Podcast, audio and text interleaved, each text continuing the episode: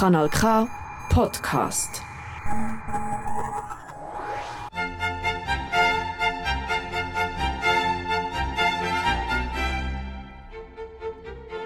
У голос українською.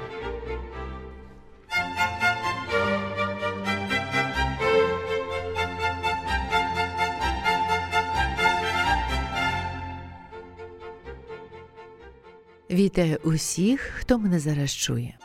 Ви слухаєте радіоканал К. Біля мікрофону Вікторія Сергієнко з передачею У голос українською. Я українка, киянка, впродовж трьох років читаю у голос найкраще українське. Нині я перебуваю в місті Баден, Швейцарія, але й тут продовжую робити своє. У голос латиницею. Українською означає говорити щось так, щоб тебе почули. Не пошепки, а гучно. У голос. Щодо мене я читаю. Читаю у голос найкраще українське. І сьогодні все про те, все про те. В Біблії є все, в тому числі і любовна лірика захоплюючі історії про кохання, а значить, про пристрасті, зради, заздрощі, ревнощі, про все те, що найкраще знає за собою і сучасна людина. Одна з таких історій пісня пісень Соломона.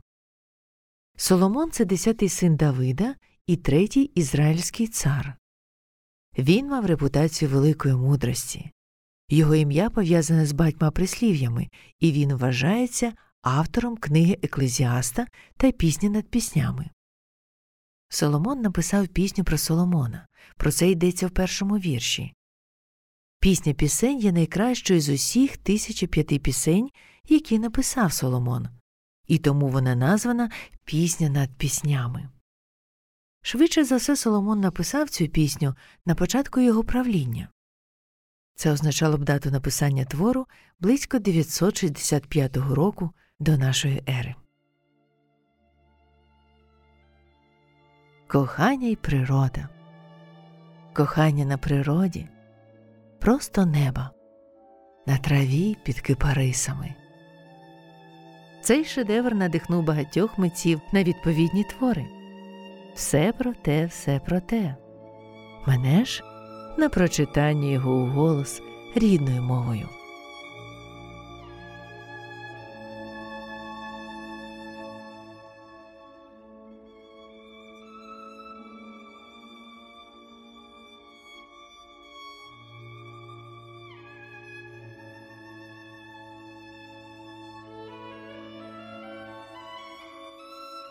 Він поцілує мене поцілунками уст своїх, бо любощі твої понад вино солодші,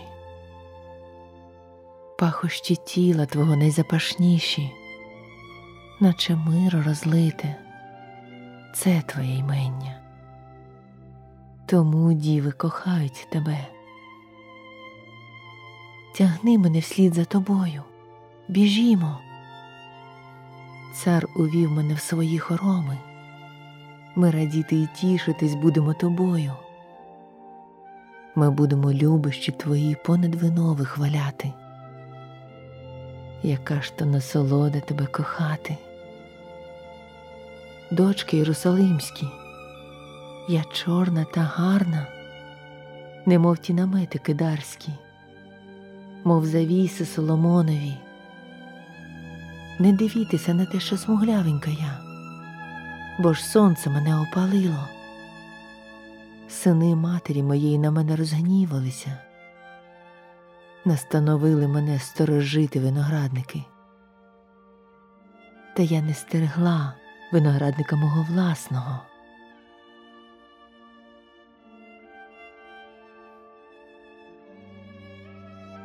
Скажи ж мені ти кого покохала душа моя, де ти пасеш, де опівдні опочиваєш, пощо я буду біля стат твоїх друзів, немов та причинна.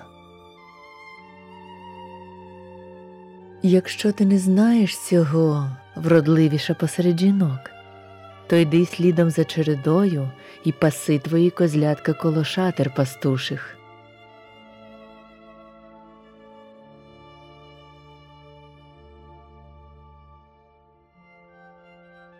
Немов лошиця в колісницях фараона ти в мене, о моя ти кохана, пригарні щічки твої під підвісками, а шийка твоя зразками намиста.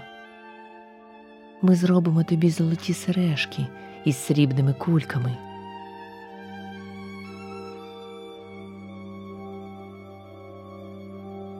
Тоді, як цар був за своїм столом, нард мій видихав свої пахощі. Мій коханий для мене, мов китиця мирри, приліг між грудей моїх та спочиває. Мій коханий для мене, мов кипрове гроно у виноградниках Енгеді.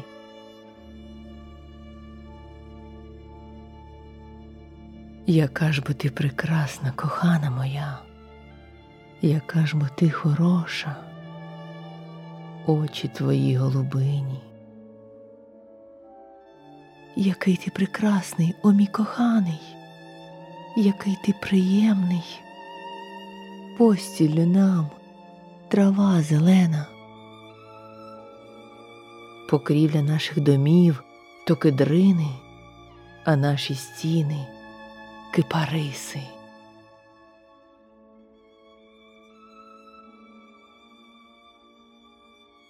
Я сіронська троянда, я долинна лілея, як лілея між тереном, так подруга моя поміж дівами. як та яблуня між лісовими деревами, так мій коханий поміж юнаками. У його тіні, що так жадала любо сидіти мені, і його плід солодкий під небінню моєму. Він впровадив мене до винярні, і стяг його надо мною любов. Підкріпіть мене виноградовими коржиками освіжіть мене яблуками, бо знемагаю я від любови.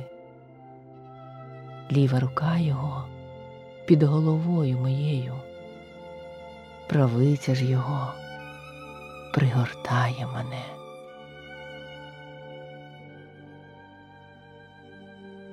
Я заклинаю вас, дочки Єрусалимські, сарними й ланями польовими, не бентежте не збудіть бажань коханої моєї, покіль вона того не схоче.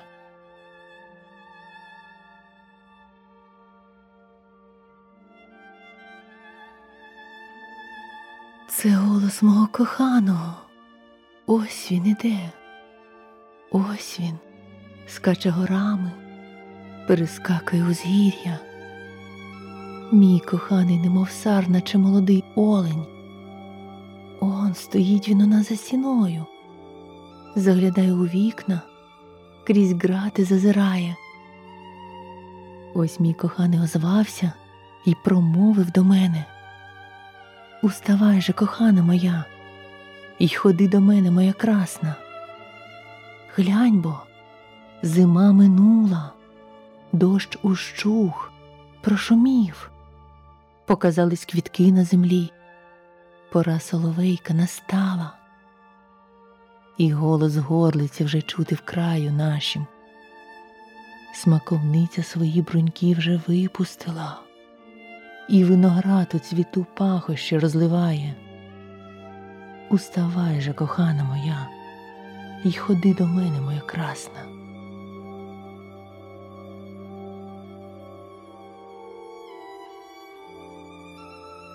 Голубко моя у розчілинах скельних, у схованці стрімкої кручі, дай побачити мені твоє личко, дай почути мені голосок твій, бо голос твій милий, а личко твоє принадне. Ловіть нам лисиць, лисенят маленьких, що псують нам виноградники. Виноградники ж наші у цвіті.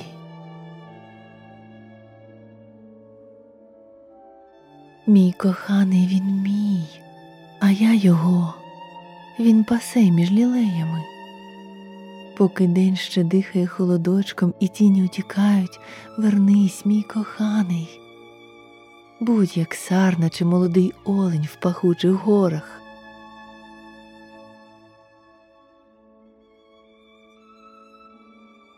Я заклинаю вас, дочки Єрусалимські, сарнами й ланями польовими.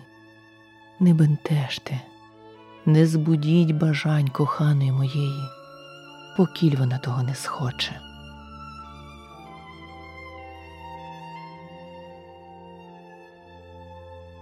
Хто ця, що виходить із пустелі, немов оточена стопом диму, окурена миррою і ладаном, всілякими пахощами купецькими.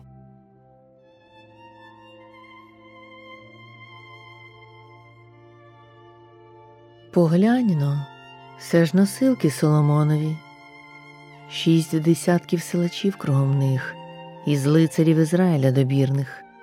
Усі вони спритно мечем орудують, вправні в бою. Кожен має свого меча при своєму стигні від страху нічного.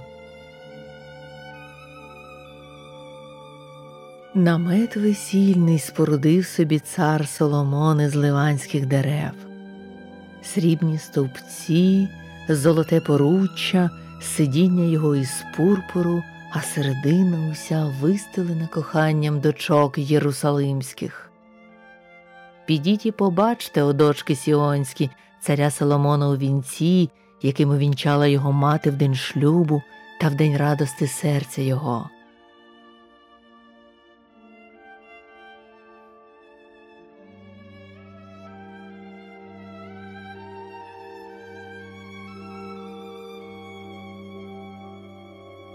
Яка ж бо ти прекрасна, моя ти кохана, яка ти хороша. Твої оченятка, немов ті голубки, глядять за серпанку твого, твої коси, немов стадо кіз, що хвилями сходять з гілеаду. Твої зубки, мов стрижених овець отара, що з куполю виходять, і кожна з них окотилася двійнею, і безплідної нема серед них. Твої губки, немов кармазинова стяжка, твої устонька красні і бесіда твоя гарна, немов розрізане навпіл яблуко гранатове скроні твої за серпанком твоїм. Твоя шия, немов та Давидова башта, збудована для трофеїв, тисяча щитів повішано на ній, усе зброя лицарів. Двоє грудей твоїх, мов двоє малюків близняток у молодої газелі, які серед лілей пасуться. Поки день ще дихає холодочком і тіні утікають, піду я собі на ту мирну гору і на узгір'я ладану.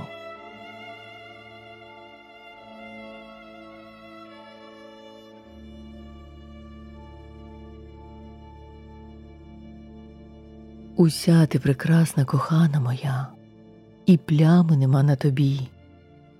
Ходи з Лівану, моя наречена, ходи з Лівану, споглянеш з вершини Амани, з вершини Синіру і Гермону, з лиговища левів і з гір леопардових. Ти полонила моє серце, моя сестро, моя наречена. Ти полонила моє серце одним лиш поглядом твоїм, однією перлиною твого намиста. Які ж би твої любощі прекрасні, о сестриця моя, наречена, які ж би твої любощі хороші, понад вино, і пахощі тіла твого понад усі бальзами.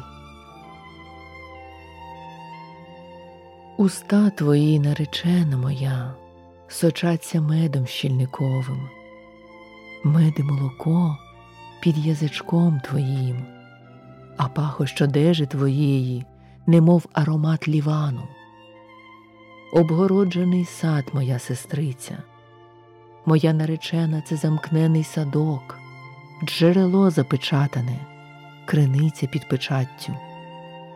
Лоно твоє це сад гранатових яблук, розкішного плоду, кипри вкупі із нардами, нарт і шафран, пахуча тростина й кориця з усіма деревами ладану, мирра ялоя з усіма найзапашнішими пахощами, ти джерело садів, криниця води живої, потоки, що з лівану ринуть.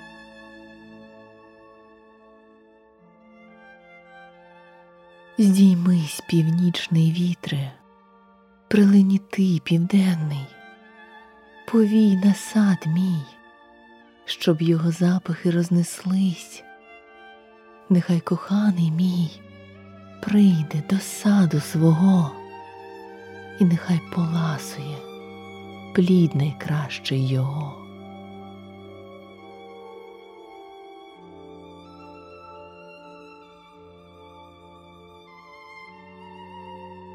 Прийшов я до саду свого, о сестру моя наречена, набрав я миру мою із бальзамом моїм, з'їв стільника мого разом із медом моїм, напився вина мого, запив його молоком моїм. Смакуйте ж і ви, о друзі, пийте їжте досхочу, мої любі.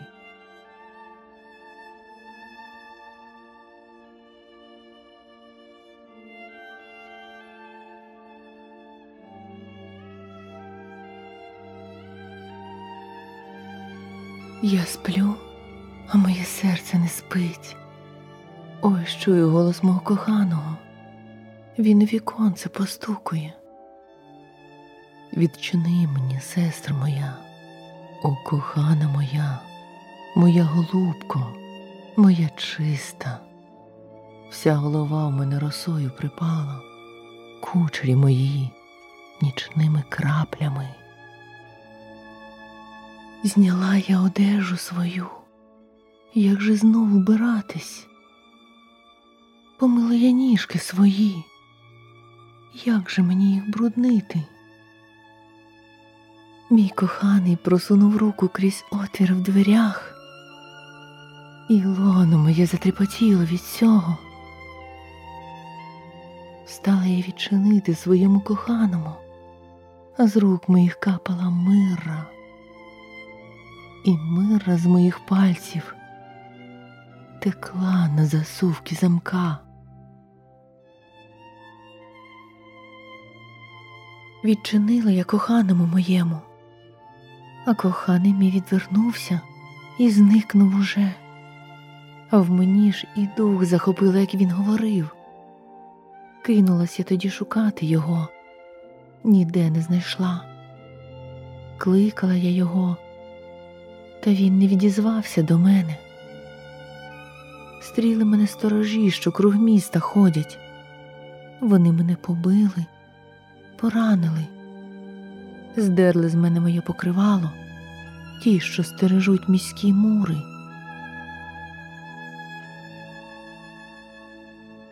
Ой, заклинаю я вас, дочки Єрусалимські, як зустрінете коханого мого, то скажіть йому що знемагаю я з любови.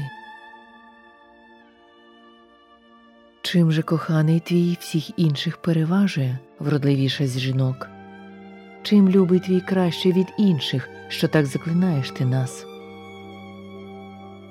Коханий мій білий та рум'яний, його й серед десяти тисяч розпізнати, голова його із щирого золота, кучері у нього закручені, чорні, мов ворон, очі його, немов голубки, що при потоках водних, викупавшись у молоці, на березі посідали. Щоки його, немов квітники пахучі, неначе грядочки принадного зілля, уста його лілеї, що крапають мирою текучою. Руки його, мов золота виточені, хризолітом оздоблені, а лоно його витвір мистецький із слонової кости, покритий сапфірами. Ноги його клони мармурові, поставлені на золоті підніжжя, його вигляд, немов той ліван, величний і пишний, як ті кедри. бесіда, його самі солодощі та люб'язність, і увесь він пожадання. От хто мій коханий, от хто друг мій дочки ви Єрусалимські.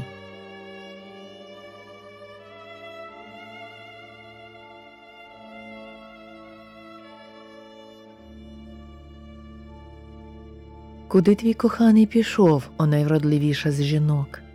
Куди спрямував твій коханий? Бо ми пошукаємо його із тобою. Мій коханий пішов до садочка свого, в квітники запашні, пасти в садках та лілеї збирати.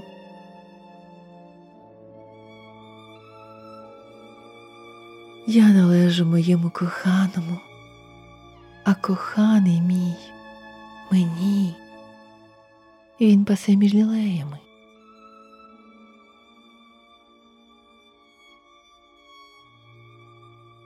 Прекрасна ти кохана моя, наче та тірця, немов Єрусалим принадна, а грізна поважна, як військо під стягами.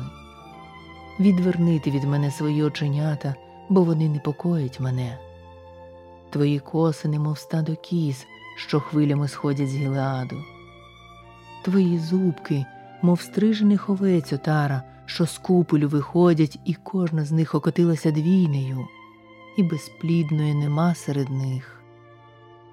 Немов розрізане навпіл яблуко гранатове, скроні твої за серпанком твоїм. Шістдесят є цариць, вісімдесят наложниць і дівчат, яким немає числа, та єдина вона голубка моя, моя чиста. Єдина вона у матері своєї, улюблениця тієї, що її народила. Як бачили її дочки Сіону, то величали її, цариці й наложниці, і ті вихваляли її. Хто ж це така, що виглядає, мов досвітня зоря, гарна, як місяць, ясна, як сонце, грізна, мов військо під стягами. В горіховий садок зайшла я, щоб подивитись на зелень у долині, щоб побачити, чи зацвів виноград, чи гранатові яблуні порозцвітали. І не щулася я, як душа моя затягла мене до колісниць знатних народу мого.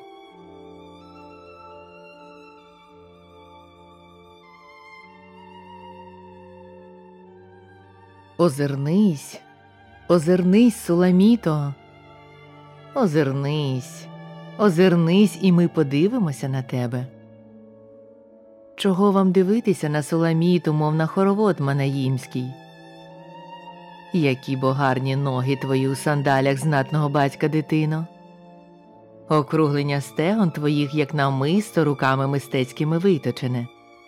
Живіт твій, немов круглоточена чаша, в якій не забракне вина запашного. А лоно твоє сніп пшениці, оточений лілеями навколо. Два соски твої, немов двоє близнят молодої сарни, твоя шия, як башта й слонової кости, а очі твої, немов озерця в хешбоні коло воріт Батрабіму. Ніс твій, немов башта ліванська, що дивиться все у бік Дамаску, голівка ж твоя на тобі, мов кармел, а коса на голівці твоїй, немов пурпур, полонений цар тими кучерями.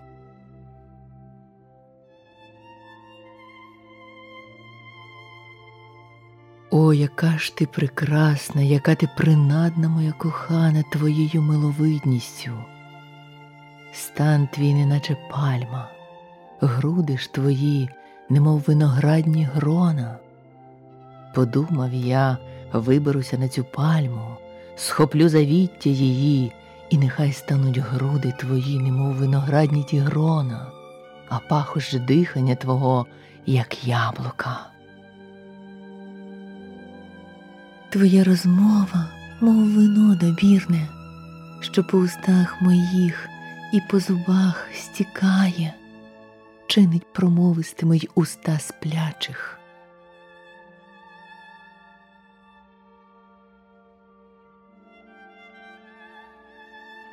Я належу моєму коханому, і все його пожадання звернене до мене. Ходи ж, мій коханий, ходімо у поле та заночуємо у селах. Рано вранці підемо у виноградники, оглянемо, чи розвилась лоза виноградна, чи зацвів виноград, чи його квіт відкрився, чи зацвіли вже яблуні гранатові. Там дознаєш ти любощі мої. Мандрагори вже пустили пахощі, біля дверей наших усякі чудові плоди, нові й старі. Все це для тебе зберегла я, коханий ти мій.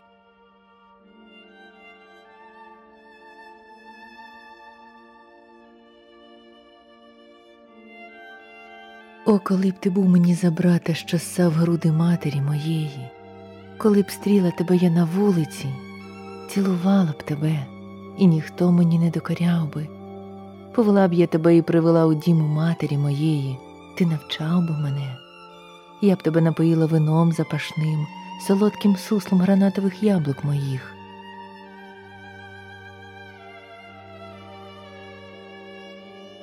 Ліва рука його під головою моєю, правиця ж його. Пригортає мене.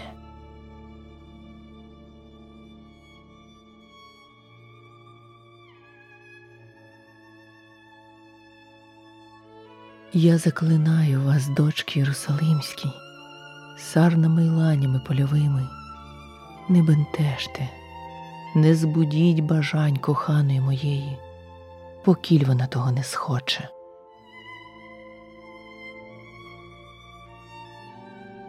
Хто вона, що виходить із пустині, спираючися на свого коханого?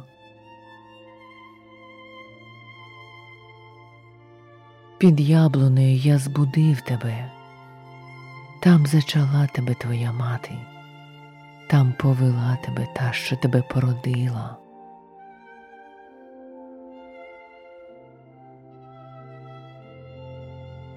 Закарбуй мене, як печатку на серці своїм, як перстень на руці своїй, бо любов міцна, як смерть, а ревнощі люті, як пекло стріли її, стріли вогненні, справжнє полум'я Господнє, ні водам великим не згасити любови, ні рікам її не поглинути. Коли б хто за любов давав все своє добро, почув би лише погорду відмову.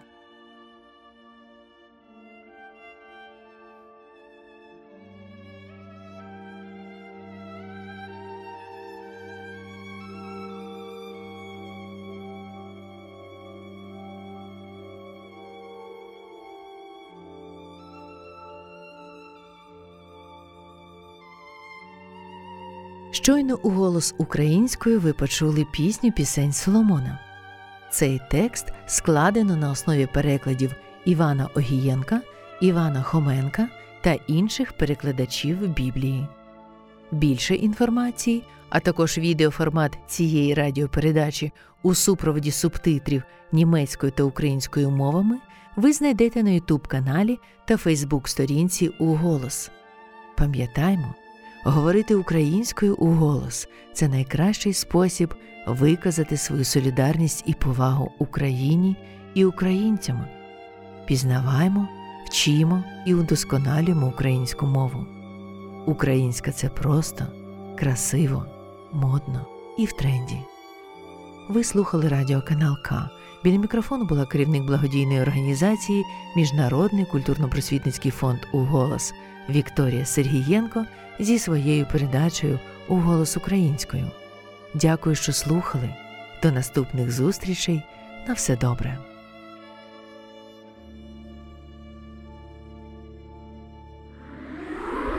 Das ist ein Kanal K Podcast Jederzeit zum Nachhören auf kanalk.ch oder auf deinem Podcast App.